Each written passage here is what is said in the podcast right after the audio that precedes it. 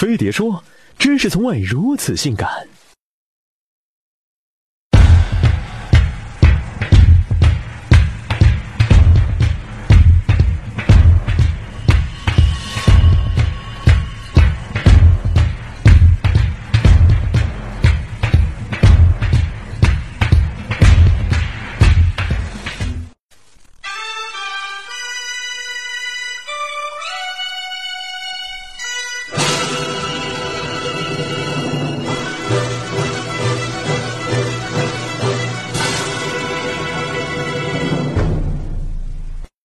世界上最遥远的距离，不是生与死，而是我单身在撸海贼王，你却陪儿子看喜羊羊。中国动画片本是一代人心中经典的代名词，经过几十年大跃进式发展，剧情从抛热血变成了洒狗血，画风从陈慧玩变成了燃并卵，打开方式从舒克贝塔美猴王变成了熊大熊二喜羊羊。我国第一部动画片诞生于上世纪二十年代，名叫《大闹画室》，其作者万氏兄弟是中国动画创始人。六十年代。上海美术电影制片厂推出了经典之作《大闹天宫》，将中国动画推向全盛时代。随后，国产动画脑洞大开，各种类型轮番上演，有诗意灵动的水墨动画，如《小蝌蚪找妈妈》；有滑稽有趣的木偶动画，如《阿凡提》；有色彩明快的剪纸动画，如《葫芦兄弟》。就连《铁臂阿童木》的作者手冢治虫，当初也是因为受了中国动画的影响，才弃医学画，最后成了日本的漫画之神。之后，日漫、美漫纷纷崛起，而我们的动画产业却因历史原因进入了冰封期。等我们醒来后，人家已经不知道把我们甩了几百条街了。然后，我们开始虚心向他们借鉴。于是，奥特曼画了个眉毛，变成了金甲战士；足球小将玩起了穿越，变成了宋代足球小将；铁胆火车侠提速，变成了高铁侠；就连路飞也跑到我们的马拉松王子里面客串了一把。可能借多了，自己都不好意思了。于是，我们又把动画主角全换成了动物。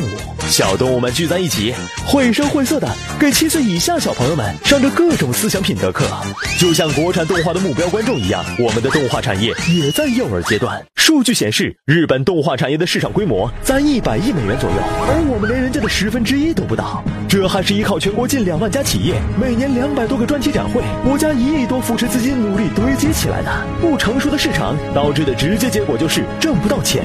据统计，我国动画行业的公司百分之八十五都在亏损。动画狗们起得比鸡早，睡得比鸡晚，挣着卖白菜的钱，操着卖白粉的心。喂，醒醒！哎呀，改完再。每个人都梦想着振兴中国动画业，其实做的东西能不能有署名都不知道，挣不到钱怎么办？国家补贴啊！总之，坚决不能让孩子受到国外动漫的污染。每分钟一千的补贴，让无数公司拼了命的赶产量。据统计，早在二零一二年，中国动画产量就已经超过日本，成为世界第一，达到了二十六万分钟。而排名老二的日本仅有九万分钟。据行业人士爆料，上海美术电影制片厂曾为了增加产量，多挣点补贴，跑去找朝鲜代工生产动画。也难怪，谁叫人家专注、极致、口碑好呢？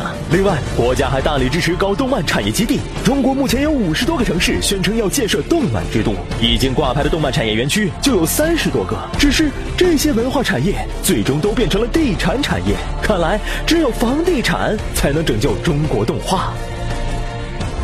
国内不缺动画人才，缺的是诚意和坚持。就像坚持了八年的大圣归来，如今在两大烂片的挤压下成功逆袭，说明我们对一部好国产动画有多期待。中国动画需要这样的诚意之作，来给大家一点元气鼓励，让每一个通宵加班的动画狗们，能在清晨的路边摊卖煎饼果子时，阔气的说句：“老板，给我加两个蛋。”哎，小伙子，看你这气色就是做动画的。来来来，赶紧扫描微博、微信二维码参与活动。飞碟说买单送一百张《大圣归来》电影票。本周末咱再包个场，请上海的碟子们支持一把国产良心动画，致敬诚意与坚持。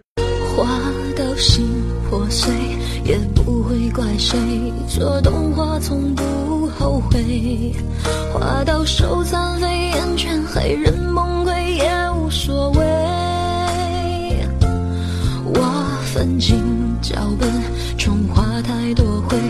爱机票房还被缩水，但是有眼泪有汗水有赞美就是安慰。